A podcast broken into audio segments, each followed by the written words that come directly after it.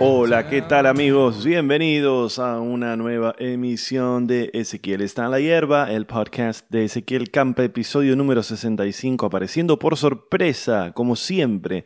Nunca se sabe cuándo va a haber un nuevo episodio, nunca se entiende por qué desaparecen los episodios, eh, en el sentido de que no aparecen episodios nuevos. Y hoy hay una hermosa sorpresa que es que hay un episodio nuevo, y acá estoy, episodio número 65 de esta locura, de este delirio. Ah, muchas gracias a todos los que comprenden que a veces hago episodios y a veces no. Y se preocupan y me mandan mails. Después voy a estar revisando algunos. Em, seguramente este episodio le genera alguna rareza el sonido. Y todo tiene que ver con todo, chicos, como decía Mateico. Porque tal vez lo escuchan diferente, tal vez escuchan otros sonidos de fondo, tal vez ya no escuchan sonidos que escuchaban, como por ejemplo los sonidos de los pájaros o tal vez de, algún vecino podando un árbol o cortando el pasto, porque me mudé. Porque me mudé y de eso quería hablarles un poco. Eh, hace, ¿qué soy? 28 de abril. 28 de abril me mudé el 31 de marzo, es decir que ya voy a cumplir casi un mes de mudado y fue básicamente por eso que se cortaron un poco los episodios eh, las mudanzas, viste que son todo un quilombo, son muy traumáticas, muy estresantes y no te dan ganas de nada porque se te va eh, estás ocupado con otras cosas o, o estás desanimado o estás estresado o estás cansado o simplemente no tenés ganas de hacer una garcha. Y bueno, me tuve que mudar. Yo algunas cosas ya les había contado de lo que me pasaba en esa casa, pero hoy es el episodio en el que les voy a contar con lujo de detalles con lujo de detalles lo que fue, lo que fue la mudanza, que ya cumple aproximadamente un mes. Le voy a estar hablando también del streaming que voy a hacer de mi show Cheto y Choto, que va a ser el 7 de mayo. En un rato les voy a contar un poco más los, los detalles y voy a estar reflexionando un poco también acerca de las giras que pude hacer mientras se podía viajar, se podían hacer funciones presenciales, que ahora se cortó de nuevo. Pero bueno, estuve ahí en, Rosario, Santa Fe, Paraná, Mendoza, San Juan, San Rafael, chicos, seis ciudades, seis ciudades. Si alguna cosa recuerdo se las voy a comentar, porque la verdad que fue hace un tiempo ya. Mm. Y, no sé si recuerdo, si recuerdo algo. Pero para empezar, quiero agradecer a los sponsors de este, este podcast. BMW, BMW, eh, los mejores autos que te llevan y te traen BMW, Samsung, Samsung, monitores y celulares. ¿Querés hablar por teléfono? Celular Samsung. ¿Querés ver algo en una pantalla? Televisores Samsung. Muchísimas gracias Samsung. Quiero agradecer a Rolex. Rolex, los relojes que más te dan la hora con exactitud. No te pierdas ninguna reunión, no te olvides de nada. Llega siempre a tiempo con tu reloj Rolex. Samsonite, las valijas para el que viaja con cosas. Samsonite, las mejores valijas, todas negras y todas muy parecidas. ¿Querés conocer gente en el aeropuerto porque eh, se confunden las valijas? Samsonite, Samsonite. Más de 200 millones de valijas vendidas en el mundo, todas absolutamente iguales. Che, no, bueno, les quería contar un poco el tema de la mudanza. Eh, primero les quiero contar esto. Si de repente el fondo está medio extraño, el sonido de fondo, tiene que ver en parte con eso, con que pasé de vivir en una casa como la que. en una casa con, su parque y su jardín y todo, a vivir en un departamento en la ciudad. Me vine como del, del conurbano. Del conurbano me vine a la ciudad, entonces el entorno cambió, los sonidos cambiaron, no estoy más en un parque haciendo esto, sino que estoy en una habitación. Tal vez escuchen también el rebote del sonido en las paredes o escuchen más sonidos como de ciudad. Hay un par de obras en construcción acá cerca, por ahí entra alguna herramienta o algo para variar. Y de fondo por ahí escuchan un ruido como un... que es mi computadora, que es mi computadora que es una MacBook Pro que no para nunca el ventilador. Si alguien me puede dar una mano, me puede ayudar. Estuve investigando y decía que podían ser dos opciones. Primero que estuviera sucia, ya tiene sus años adentro, y entonces la limpié la limpié. Me compré las herramientas, investigué, la abrí, efectivamente estaba sucia, la limpié perfecto, quedó espectacular, pero sigue haciendo ruido. Pero el ruido son los ventiladores. que no para nunca de refrigerar. Entonces todo indicaría que es la batería. Porque la batería tiene una vida útil y cuando se empieza a agotar, la batería empieza a calentar, entonces los ventiladores tienen que trabajar más para bajar la temperatura de esa batería que ya está vieja. Y me fijé en una cosa ahí en la computadora y tiene ya 980 ciclos la batería de carga realizados. Entonces googleé cuántos ciclos tiene más o menos de vida útil eh, la batería de esta computadora y dice 1000. O sea que estoy a 20 ciclos de que se cumplan esos 1000. Ergo, debería cambiar la batería. Si alguien sabe, si alguien conoce, me, avisa. Eh, si escuchan de fondo un... es la computadora, que tampoco la quiero apagar porque de repente por ahí me pongo a hablar de alguna cosa y, y necesito googlear algo y qué sé yo, y tengo el teléfono en otra habitación cargándose y, este necesito la compu prendida porque si por ahí necesito decir, ah, no, para que no me acuerdo cómo era, me fijo ahí. Y ya, bueno, no, les voy a explicar. Ahí, ahí... Uy, hay un mosquito. ¿Lo agarré o no lo agarré? Es muy difícil agarrar mosquitos con una mano, lo agarré, no lo agarré. Bueno, me mudé, chicos. Me mudé de esa casa en la que estuve 4 o 5 años. Me vine a este departamento. Y les juro que la mudanza fue. Ya de por sí, las mudanzas son traumáticas. Eh, eh, aún cuando cuando ponele que las haces en buenos términos, ¿no? Con el, propietario del lugar en el, que vivías. Eh, siempre es traumático una, una mudanza. Imagínense en este caso que al hecho de la mudanza en sí, súmenle que el propietario de la casa que tuvimos que dejar es un imbécil, un imbécil, un imbécil, que Miren, les voy a contar, voy a contar lo que es este estúpido. Y con total libertad lo cuento porque ya es un tema que quedó atrás. Y este. Incluso hablé con mi abogado para preguntarle si ya podía hacer público esto. Y me dijo que sí. Así que les puedo contar con lujo de detalles, sin dar nombres, ¿no? Al menos por ahora.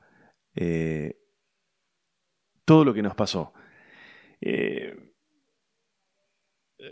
este, por un lado, Perdón, perdón, perdón, tuve que hacer una pequeña. Tuve que hacer una pausa. No, les decía que hablé con mi abogado y le pregunté, le digo, che, ¿puedo contar lo de este pelotudo? Y me dijo, sí, contá todo, ya está.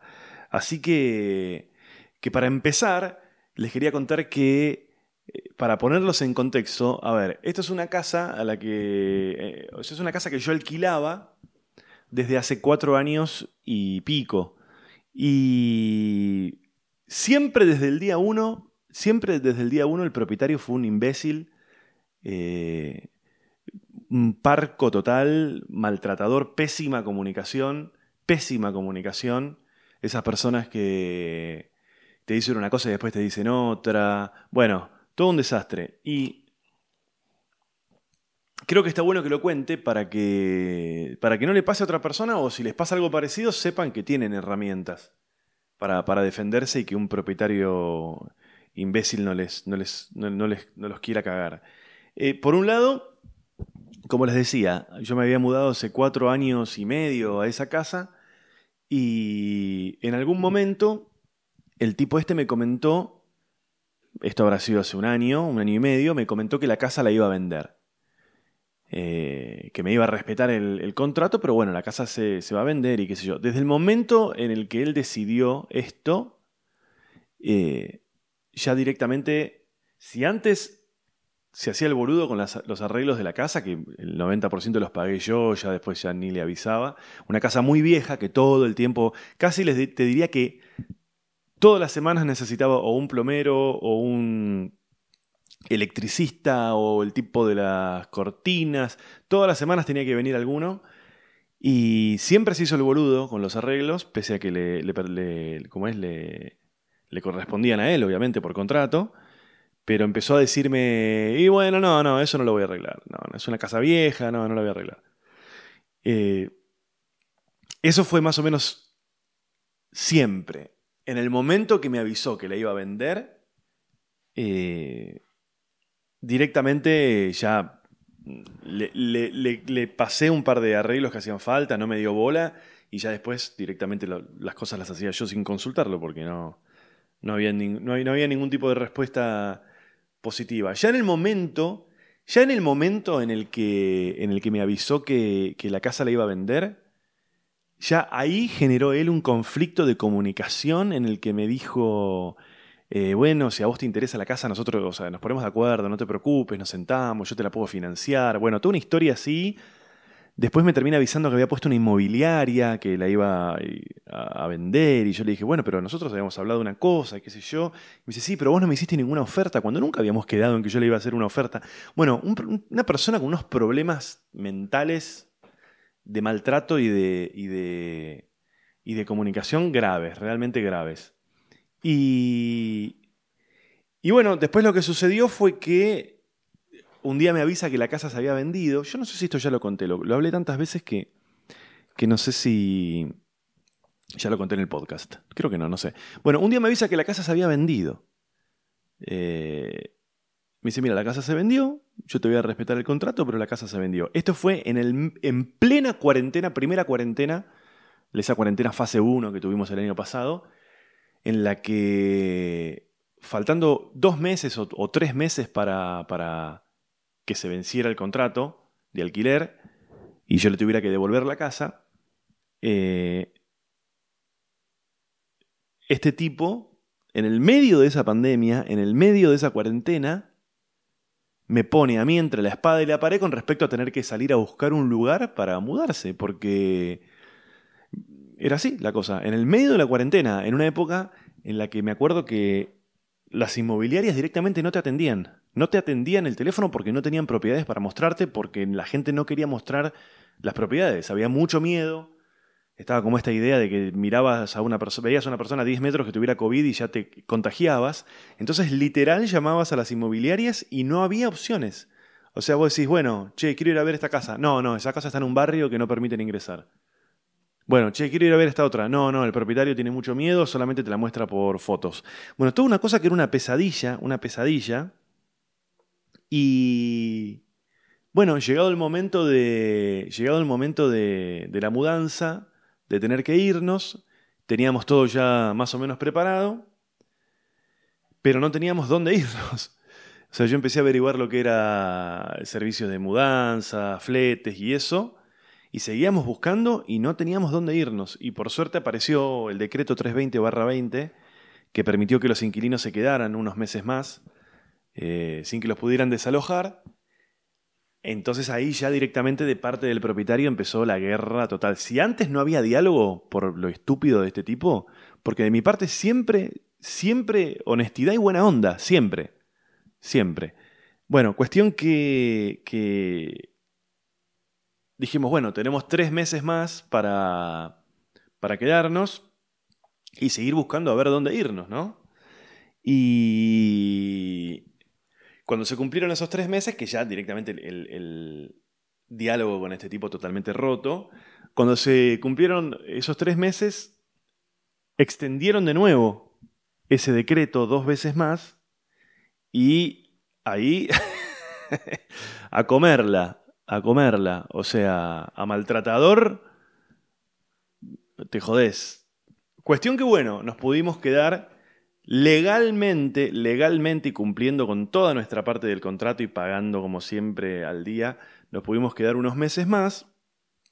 Y finalmente, a finales de marzo, a fines de marzo, eh, Ah, bueno, una cosa que, me- que está bueno que yo cuente es que, que todo esto yo lo hice con la, con la mm, eh, ¿cómo se dice? Con el asesoramiento, por un lado, de la Defensoría del Pueblo de la provincia de Buenos Aires y por otro lado con eh, Gervasio Muñoz, que es el, el que maneja la Asociación de Inquilinos Agrupados, que son dos instituciones, entiendo que no gubernamentales, que de verdad, si, si alguna vez están en una situación así de inquilinos y demás, recurran a ellos porque a mí me ayudaron mucho.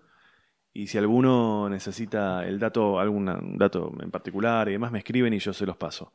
Asesoría, eh, Defensoría del Pueblo de la provincia de Buenos Aires y eh, inquilinos eh, agrupados, asociados se llama. A ver, mira, vamos a buscar. Inquilinos agrupados, sí, perfectamente. Inquilinos agrupados los encuentran en las redes sociales como inquilinos agrupados.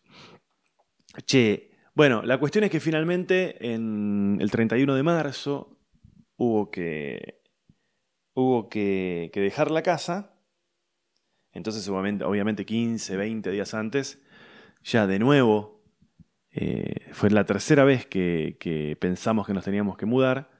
De nuevo hablar con el flete, de nuevo hablar este, con la mudancera y demás. Todo un estrés de pensar a dónde nos vamos a ir y demás.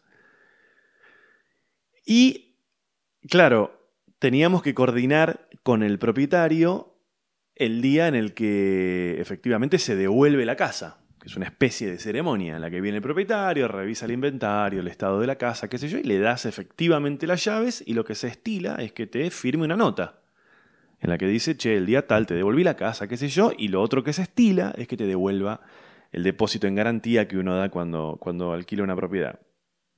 Cuestión que le escribo al tipo este diciéndole, che, mirá, el, no sé, ponen el, el 30, eh, el 31 este, nos estamos yendo, venite, pongámonos de acuerdo, le mando un, WhatsApp, pongámonos de acuerdo a ver a qué hora venís y hacemos toda la cuestión. El tema es que no me responde. No me responde, no me responde. Pasan un par de días y yo digo, bueno, eh, si no me responde, tal vez el 31 no viene y no le puedo entregar la casa. No puedo dejar la casa sola y que este tipo después diga que no se la devolví o que se la devolví toda rota. Para eso está justamente esa instancia, esa, especie de, de ceremonia, como les decía recién. No me responde, no me responde, no me responde. Entonces se me ocurre chequear el contrato. Voy a mirar el contrato y el contrato dice que las comunicaciones para que sean fehacientes, para que tengan validez, hay que hacerlas vía carta documento. O sea, este imbécil este imbécil, en vez de responderme el, la carta, eh, el, WhatsApp, se la jugó a que yo no me diera cuenta de eso y me quedara como un boludo diciendo, uy, no me responde. Y después él me pudiera hacer algo, porque pasan los días y, él tal vez puede decir que no le devolví la casa. Y además el contrato prevía una multa de 200 dólares por día. 200 dólares por día eh, que yo me quedara de más. Entonces este se la jugó a decir, bueno, si este boludo no se da cuenta, que se le pasen los días, se le pasan 10 días, lo que sea, no le devuelvo el depósito o le hago una, demanda diciéndole, todavía no me devolviste la casa, lo, que sea. Y se la jugó que yo no me di la cuenta. Mirá lo, lo, miserable, lo rata de alcantarilla que tenés que ser.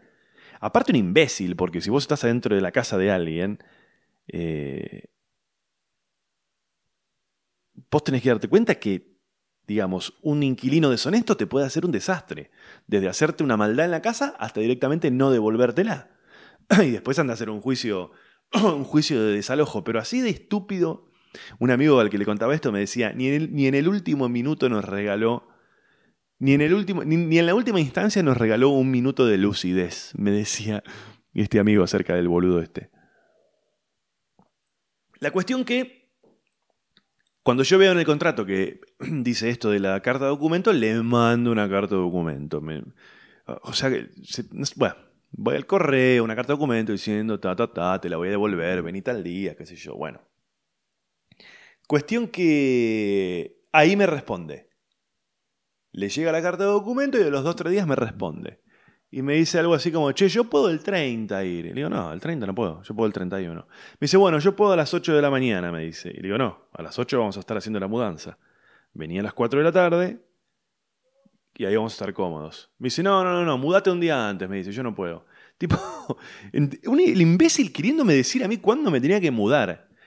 Aparte sin diálogo, sin llamarme y decirme, che, mirá, tengo una cuñada que está viniendo de Bélgica y no sé qué. No, no, no, no, todo tipo, mudate un día antes, pero, pero. Buah. No, no, una bronca Que la gente, la gente estúpida me da una bronca. Buah. Cuestión que llega el día, llega el día, 31 de, de marzo, y claro, nosotros estábamos, eh, estuvimos tres días mudándonos, más, eh, más este, los días que nos llevó desarmar la casa, ¿no? Porque fueron tres días de mudanza en el sentido de, bueno, este camión con cosas va para tal lado, este otro camión con cosas va para tal otro, estas cosas van para una baulera, eh, que aprovecho para mandarle un saludo y un agradecimiento a Depósito Belgrano que me está guardando ahí las cosas. Depósito Belgrano, alquilas tu baulera y metes todo ahí. Esto es un. No es un chivo, es un consejo. Eh, te alquilan unas bauleras enormes y buena onda. Che, eh, bueno, la cuestión es que, imagínate el cansancio y el estrés que teníamos y llega efectivamente el 31, que era el momento específico de devolver la casa. Entonces yo, asesorado por, por, por la Defensoría y por inquilinos agrupados, me había preparado una nota para que este tipo me firmara en el que decía, el día 31 devolví la propiedad de tal domicilio a tal persona, eh, se chequeó el inventario, el inventario está ok, se chequeó el estado de la casa, el estado está ok, la la la la la la la, la para que el tipo me firmara y, lo, yo tener la tranquilidad de que tenía un papel que establecía que yo le había devuelto la propiedad. Y además, el tipo me tenía que devolver el depósito, que eran 1.250 dólares. Eh, cuestión que llega el día de la el 31 de... El 31 de 31, perdón, 31, me colgué, 30, 31 de marzo, 4 de la tarde, estamos en la casa esperándolo a este buen hombre, y aparecen otras personas, familiares de este tipo diciéndonos, no, nosotros venimos a, a ver el tema del inventario porque no sé qué. Eh, eh, esta persona llega ahora en un rato, está un poco retrasada, empecemos nosotros, bueno, qué sé yo, va. Cuestión que revisamos todo el inventario cuando estábamos terminando, aparece el boludón. Aparece el boludón y me viene a decir que, bueno, que ya está, que, se, que habían revisado el inventario, que estaba más o menos ok, y que daba por cerrado el asunto y que no me iba a devolver el depósito. Sin preguntarme nada, sin charlarlo, sin informarme, sin modales, este pelotudo, aparte lo más triste de todo era que terminaron viniendo como, viniendo como siete u ocho personas, porque ¿cómo era la cosa? La casa obviamente ellos la habían vendido, y yo la casa la había alquilado amoblada. Entonces ellos venían también a desarmar la casa porque la casa se la tenían que entregar al, al, este, al nuevo, al, comprador de la casa. Entonces vino toda la familia, porque era una casa histórica de la familia, qué sé yo. Entonces se repartieron la heladera, las mesas, la cama y qué sé yo. Entonces eran como ocho. Eran como ocho ahí que pululaban. Y todo el tiempo uno se daba cuenta que para el resto de la familia este tipo, que era con quien yo había celebrado el contrato y demás, era un boludo. La cuestión es que viene este tipo y con total falta de, tacto, de, humanidad, de seriedad, de formalidad y, de, trato, me dice, bueno, ya está, el depósito no te lo voy a devolver.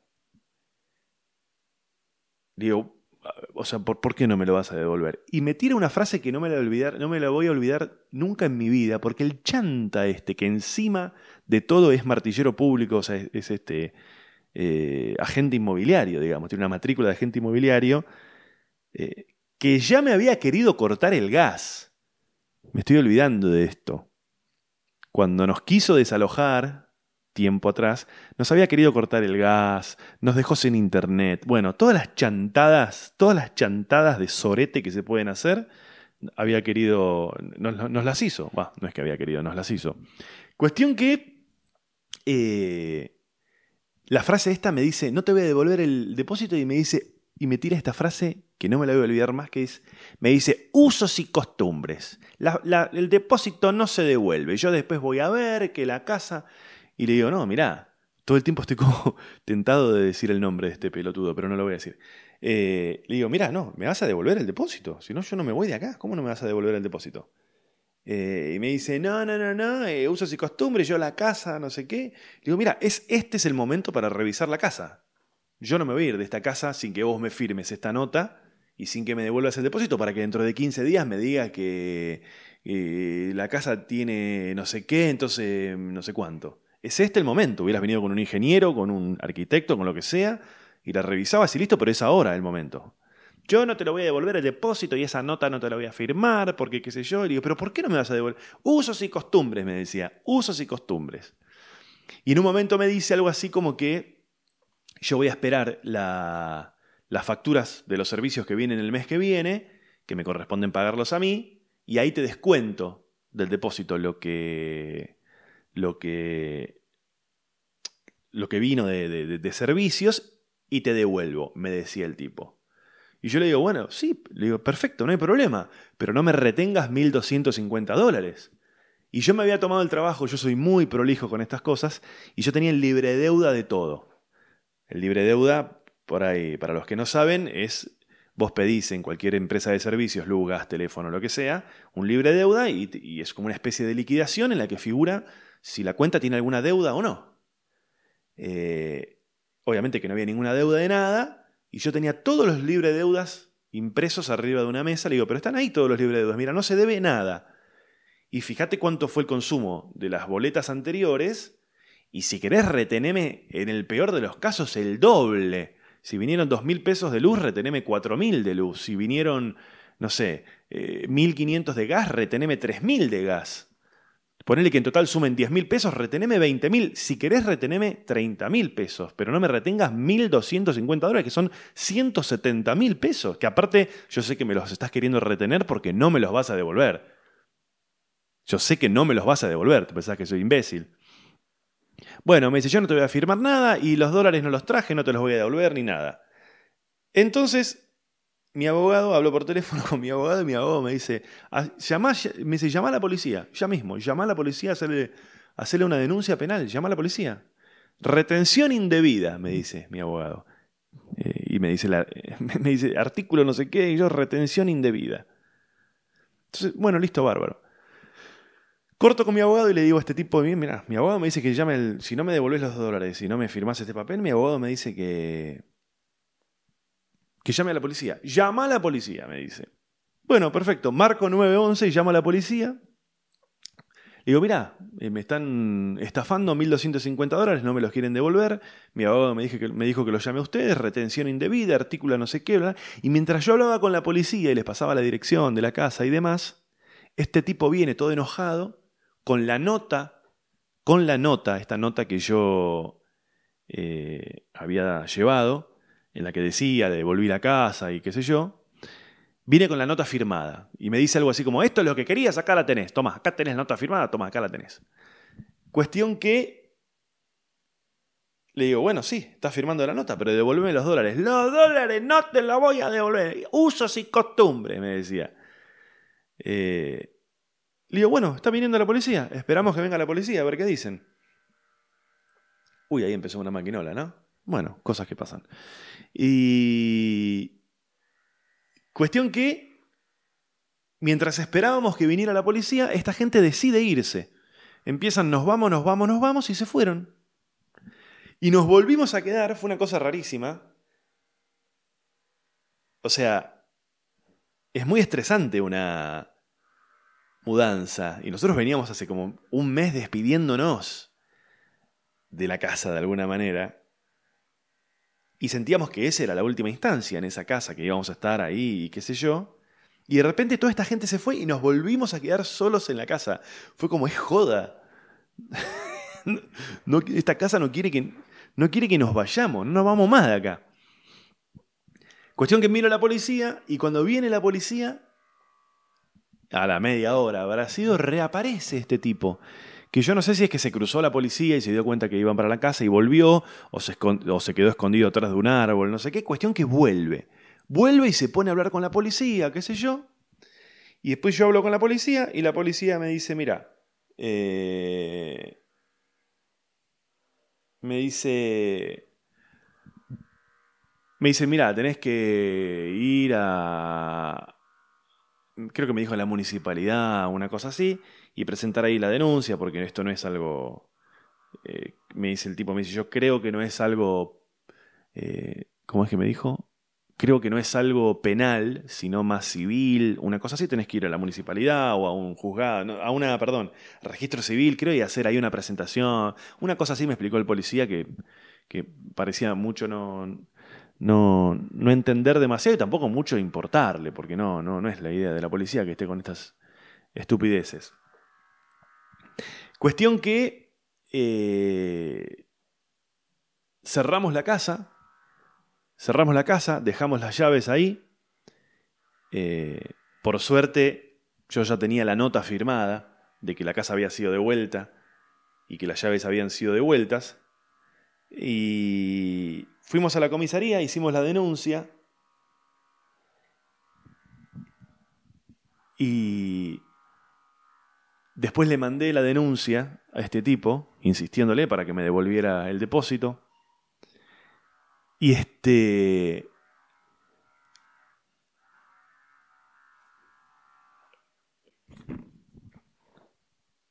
Bueno, tuve otra nueva interrupción, pero acá estoy de nuevo. Les decía que finalmente le mandé la carta de documento. Eh, perdón, le mandé la. Le mandé al, al propietario una copia de la denuncia que había hecho. Y a los cuatro o cinco días me devolvió el depósito, pero como. Viste que el que es rata es rata hasta el final mirá lo que hizo el tipo. Es un poco difícil. Es un poquito complejo lo que les voy a explicar, pero miren, yo cuando le di el depósito le había dado 1.250 dólares en efectivo, lo que se llama dólar billete.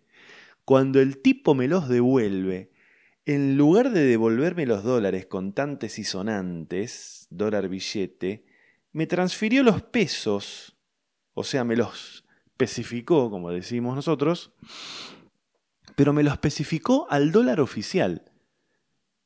¿Se entiende? El dólar oficial, que no sé, estaba en su momento 98 pesos, creo que era, y el paralelo estaba a 140 y pico, me lo especificó para ahorrarse unos manguitos, para cagarme unos manguitos, esta rata miserable me los especificó y me los mandó por una transferencia, cuando en realidad me debería haber devuelto dólar por, dólar. Y encima el imbécil se pensaba que yo le iba a responder diciéndole, che, no, yo no puedo ir a comprar dólares con esto. O sea, puedo, pero no me alcanza. A lo cual él me hubiera dicho, el dólar oficial está en 98. Si vos querés ir a comprar al mercado paralelo es algo ilegal. O sea, un estúpido y un miserable, y, aparte un tipo grande a esa edad, estar, haciéndose mala sangre por esto es realmente de una pobreza. ¿Qué querés, Boneta? ¿Qué? Tenés la puerta abierta, podés salir, podés entrar, tenés el placar abierto, podés salir, podés entrar. ¿Qué querés? ¿Qué?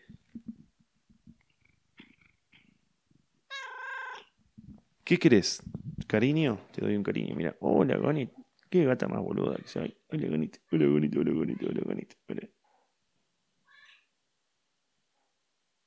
Qué pesada. Bueno, ese fue el final de, de esa triste historia, chicos. Así que no sean imbéciles, no sean miserables. No está ahí la verdadera riqueza. De verdad lo digo, ¿eh? No está ahí la verdadera riqueza. No traten de cagar a la gente, no sean unas ratas asquerosas, porque vas a llegar a la edad de este pelotudo y vas a ser ese pelotudo. ¿eh? Con pinta de boludo que se fue un safari. Che. Bueno, empezaron de nuevo los ríos afuera. No importa nada. Ya está, quedó así este episodio. ¿Qué le vamos a hacer? Bueno, Panadish, ¿qué crees? ¿Qué?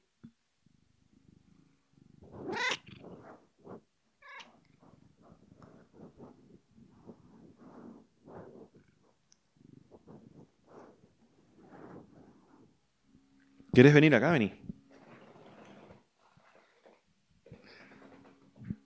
Es la última oportunidad que te doy, porque ya no sé qué querés. ¿Querés decir algo más a la gente?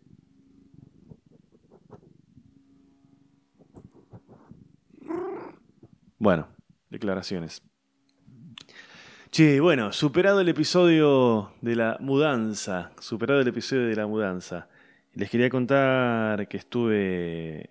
Uy, ¿por qué hacen tanto ruido, tanto ruido?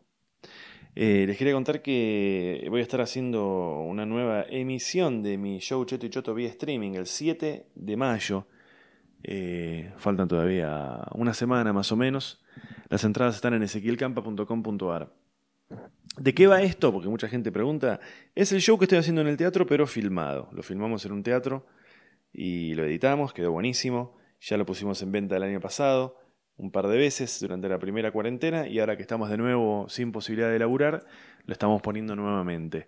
Y tiene una pequeña sorpresa, un agregado que le hicimos, que es una participación de Dicky del Solar, ¿eh? el gran personaje, inolvidable y queridísimo personaje Dicky del Solar eh, va a aparecer en algún momento de, en algún momento del video. Así que ya saben. Ah, y lo que está bien, está bueno, es que eh, si bien la fecha de la función, por decirlo de alguna manera, es el 7 de mayo, a partir del 7 de mayo, los que obviamente hayan comprado la entrada, tienen 72 horas para verlo desde el momento en el que lo empiezan a ver. ¿Se entiende? Si vos el 7 de mayo a las 0 horas lo empezás a ver, tenés desde ese momento 72 horas para verlo. Si lo compras el 8 o el 9, que son los otros días que también va a estar en venta, pues la venta se corta el 9. Entonces vos hasta el 9 podés comprar. Se pone disponible a partir del 7. Pero si vos lo ves el 8, también vas a tener 72 horas. Tenés el 8, el 9 y el 10. Si lo empezás a ver el 10, vas a tener el 10, 11 y 12. ¿Se entiende? Ezequielcampa.com.ar. La plataforma es Vimeo, se ve perfecto, no se preocupen, no hay problemas de que se cuelga ni nada de esas cosas. Tocamos madera y lo pueden ver en sus casas. No es muy cara la entrada, es mucho más barato que ir al teatro porque además de que ya de por sí es más barato que una sola entrada, cuando uno va al teatro por lo general van dos personas y por ahí van este, en auto y tenés una cena o tenés un taxi y eso termina que, haciendo que sea mucho más barato. O sea, no digo que, sea mejor ni igual ni, ni que reemplace la experiencia de ir al teatro ni en pedo, pero nada, es una forma un poco más económica de ver el, show, que es el mismo que estoy haciendo en, el, teatro. Así que entren ahí en ezequielcampa.com.ar y les llega un mail con toda la info y y el 7, a partir del 7 lo van a, poder ver. Ay, en un rato me tengo que ir a pasapalabra. Me tengo que ir a pasapalabra, chicos. Voy a estar en pasapalabra. Siento que voy mucho. Pero bueno, es el. El único programa que me invitan tanto. Me invitaron al programa de Guido. Y me da mucha vergüenza ir. Si me hacen eso de bailar, me da mucha vergüenza. Así que no respondí. Pero tengo que ir a pasapalabra. No sé qué le pasa a la gente cuando me ve en pasapalabra. Creo que medio que ya, tipo, che, otra vez campa, ¿no? Bueno, coméntenme, no sé. Tengo que ir hoy, y... pero hoy es la, la versión famosos. Y si gana mi equipo, yo juego el rosco. Que nunca jugamos, los, los, invitados no jugamos el rosco, lo, lo juegan los, los participantes.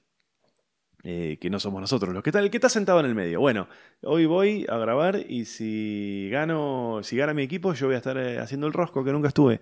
Y creo que soy malísimo, porque siempre que lo veo en la tele y juego, eh, me va medio cron. ¿Qué querés? Ya sé lo que querés vos, para.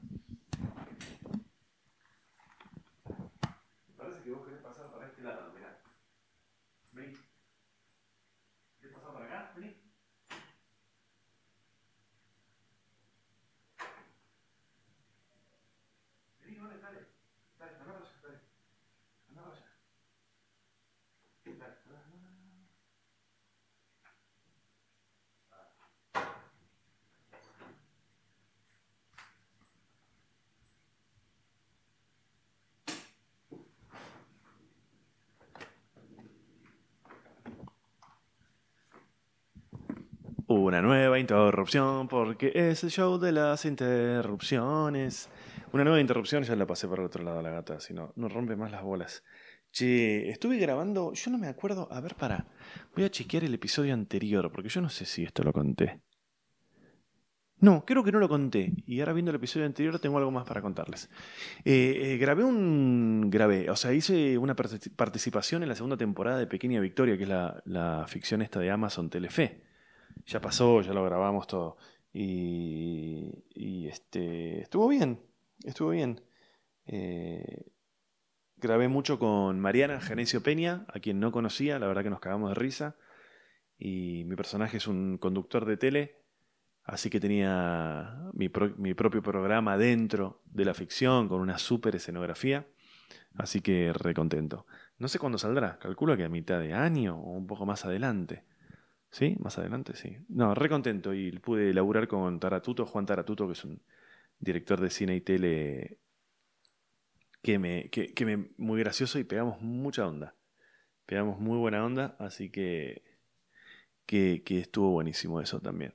Así que re, re, re contento. Eh, sí, pegamos onda rápido. Pegamos onda rápido. Nos gusta una comedia parecida, nos gusta eh, algunas cosas de, cine también parecidos y tuvimos, tuvimos varias charlas, que no es una cosa que suele suceder. Tuvimos varias charlas en las que construimos un vínculo, chicos, con Juan a quien le mando un saludo enorme y seguramente no está escuchando, bueno, no, ¿quién escucha esto? No lo escucha nadie. Así que bueno, ya podrán ver este pequeña victoria en algún momento. Y bueno, también en estos días que pasaron, no, no hace poco, pero sí en estos días que pasaron, estuve, hice un par de giras. La última fue Santa Fe, Paraná y, y Rosario. Y nada, escapándole al coronavirus un poco. Pero bueno, le mando un saludo enorme a toda la gente que estuvo en, en las funciones y en particular a la gente que fue a la función de Rosario, que fue una, función justamente, valga la redundancia, bastante particular, porque me emocioné mucho y no pude seguir con la función en un momento y tuve que cortar y, retomarla unos segundos después. Quiero que sepan que, que por suerte está todo bien. Aquel asunto eh, que me tenía preocupado. Ya está, ya pasó. Estamos bien. Eh, así que no tengo mucho más, chicos. No tengo mucho más. Búsquenme ahí. Ah, no, sí, ¿cómo que no tengo mucho más? Tengo mails. Tengo mails de gente que... Bueno, acá dice actualizando el tema mudanza al interior. Ah, una persona que me mandó un audio. A ver, vamos a descargarlo. Descargar. A ver qué dice. Me robaron, dice el archivo. Lo vamos a abrir. Uy, tres minutos. A ver, vamos a escuchar. Hola Ezequiel, ¿cómo te va? Eh, soy yo, Lucas. Eh, te había comentado que me había ido al interior del país para con todo este tema de volver o no con mis viejos, cómo, cómo se sentía y ese, ese miedo un poco de, de, retroceder. Y no estoy con mis viejos, estoy como al fondito en una casa como más aparte de eso, pero está, en fin. ¿Sabés qué? Me entraron a robar, boludo. Una verga. Mal. O sea, una sensación re de mierda. Pasó lo siguiente. O sea, yo eh, viví toda la vida acá, ¿no? Y siempre eh, acá se durmió súper tranquilo, la puerta abierta, no pasaba nada. Y esta casa... Claro, sí, lo recuerdo Lucas. Lucas desde Uruguay. Desde Uruguay que me manda este mensaje y le entraron a chorear. Pero si en Uruguay no roban. A ver.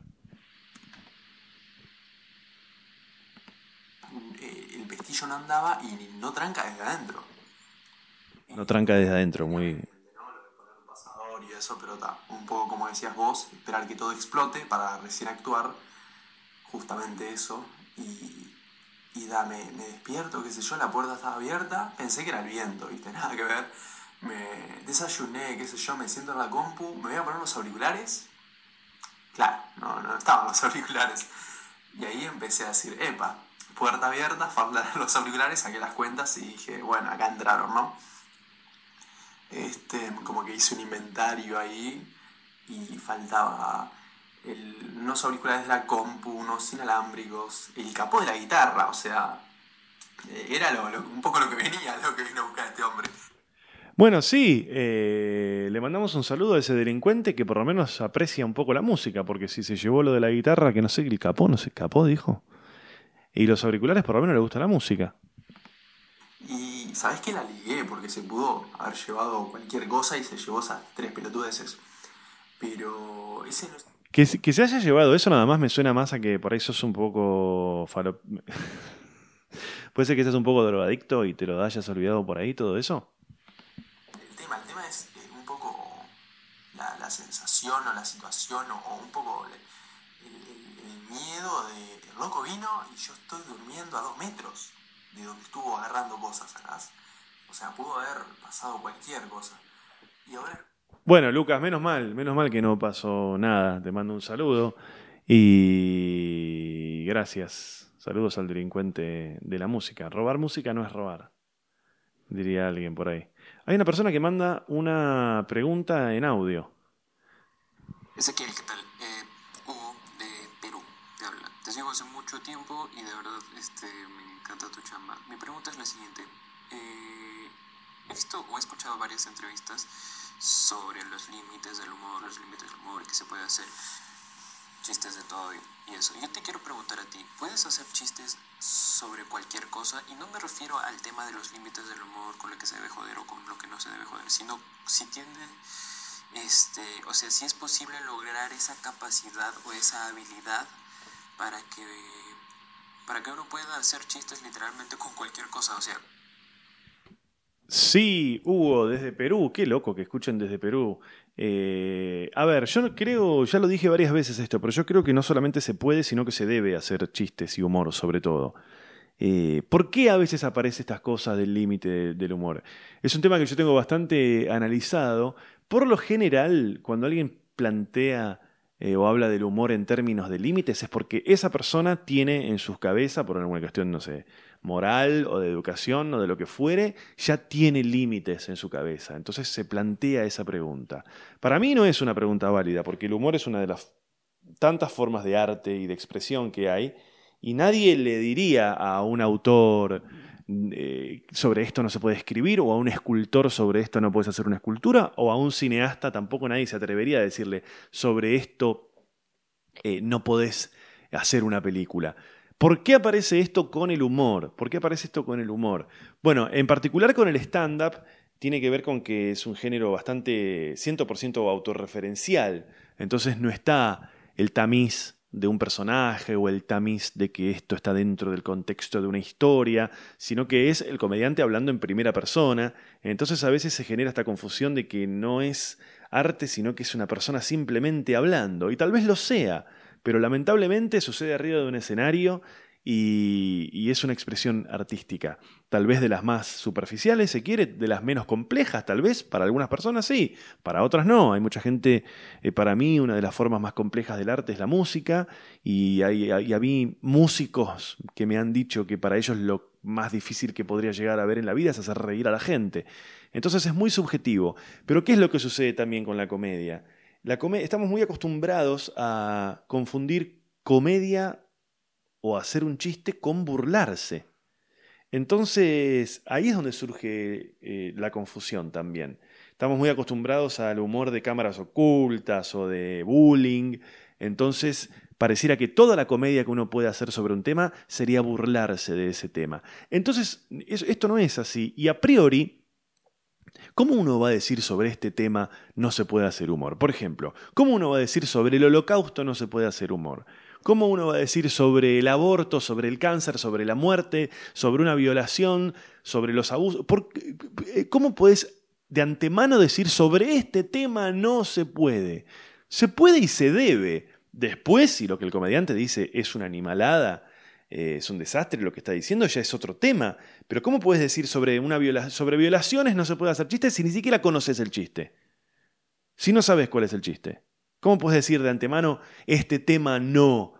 No, no, no, no, no estoy de acuerdo para nada. No estoy de acuerdo para nada, para nada, para nada, para nada. Y si sucede que para algunas personas hay algunos límites, es bueno que busquen otros comediantes. No tenemos que ser universales. Eh, de la misma manera que a mí puede no interesarme, eh, no sé, un comediante que hable sobre cómo cocinar Y yo no le voy a decir, no, sobre cómo cocinar no, no se puede hacer chistes. No, voy y busco otro que hable sobre algo que me, que me divierte y listo, adiós. Y después lo otro que también sucede es que hay una cuestión tal vez más, no sé, sociológica, antropológica, lo que fuere, que tiene que ver con que la risa, reírnos, es una una sensación muy placentera. Y estamos acostumbrados a, creer que todo lo que nos da placer está mal, es pecado, genera culpa. Eso es por cómo estamos atravesados por la, por la religión y toda esta idea de la moral y todo eso, ¿no? Entonces, claro, si yo me río sobre este asunto, siento placer y como este asunto nunca puede ser asociado con, con algo placentero, eh, porque es doloroso, por lo que fuere, ahí también se nos hace, se nos hace el cortocircuito. Dicho esto, después, si el comediante dice algo eh, grave, y bueno, sí, podemos este, no estar de acuerdo y es otra, y es otra, y es otra discusión. Y además hay una cosa más, hay una cosa más que es muy importante, que tiene que ver con que eh, hay, hay muchos comediantes, busca otro comediante. Muchas veces muchas veces cuando, cuando, cuando alguien dice sobre este tema no, no, no podés hacer chistes o lo que fuere, o incluso cuando eh, aparece en juego esta idea de cancelar a alguien, por lo general, o sea, de cancelar a alguien por algo que dijo un comediante, o sea, cancelar a un comediante por algo que dijo o lo que fuere. Por lo general, la gente que, intenta cancelarlo es gente a la que ya no le gustaba lo que esa persona hacía. O sea, ya tiene que ver con un prejuicio, con una opinión ya armada. Y están esperando a ver dónde está mal puesta una coma, o está mal hecha una pausa, o está mal utilizada una palabra para caerte con todo y, toda esa estupidez. Pero bueno. Eh, no, no, no, no me va. No, no estoy de acuerdo con, nada que tenga que ver este, con límites, porque además los comediantes no somos el faro moral de nada. o sea, ¿cómo vas a ir al...? Hay, hay, hay una convención histórica entre las personas que tiene que ver con que eh, históricamente la gente, hay un acuerdo social que tiene que ver con que hay un montón de cosas que no se pueden hacer y que no se pueden decir. Entonces para eso siempre estuvo el teatro. El teatro es el lugar para ir a, jugar en una escena a que matás a tu padre o que matás a tu madre o que lo que fuere. Eh, o sea, siempre fue así, siempre el arte fue el lugar reservado para que suceda todo eso de manera ficcional que en la vida real no tiene que suceder y que está perfecto condenarlo, etc. Entonces, me parece un horror y no estoy para nada de acuerdo en ir a exigirle al arte que sea el faro moral que sea el lugar en el que yo voy a recibir lecciones de vida y me parece un horror cuando los comediantes, específicamente hablando de comedia, cuando los comediantes utilizan a la comedia o, al stand-up a su acto, a su show, para caer bien, para quedar bien parados, para mostrar lo moralmente geniales que son y para llevar agua para sus molinos. No estoy para nada de acuerdo con eso. Hugo, Hugo, Hugo, Hugo, Hugo. ¿Dónde estás, Hugo? Pará. Ahí está. Eh, bueno, Pablo Azocar dice, hola. Eh, ah, pregunta por los episodios. Eh, la, la, la. Bueno, Sí, bueno, después te contesto, pues ya acá tenés un nuevo episodio.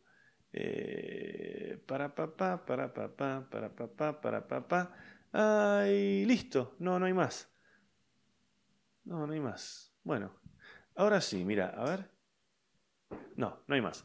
Bueno, chicos, pasó este episodio, ¿eh? terminó siendo interesante. Episodio número 65 de Ezequiel está en la hierba. Sepan que lo pueden escuchar donde quieras, pero escúchenlo en Spotify, creo, ¿no? Escúchenlo en Spotify, que creo que es lo más cómodo. Eh, y eso, recuerden que el 7 está el streaming, ¿eh? ezequielcampa.com.ar, ahí encuentran las entradas y nos vemos. Chao.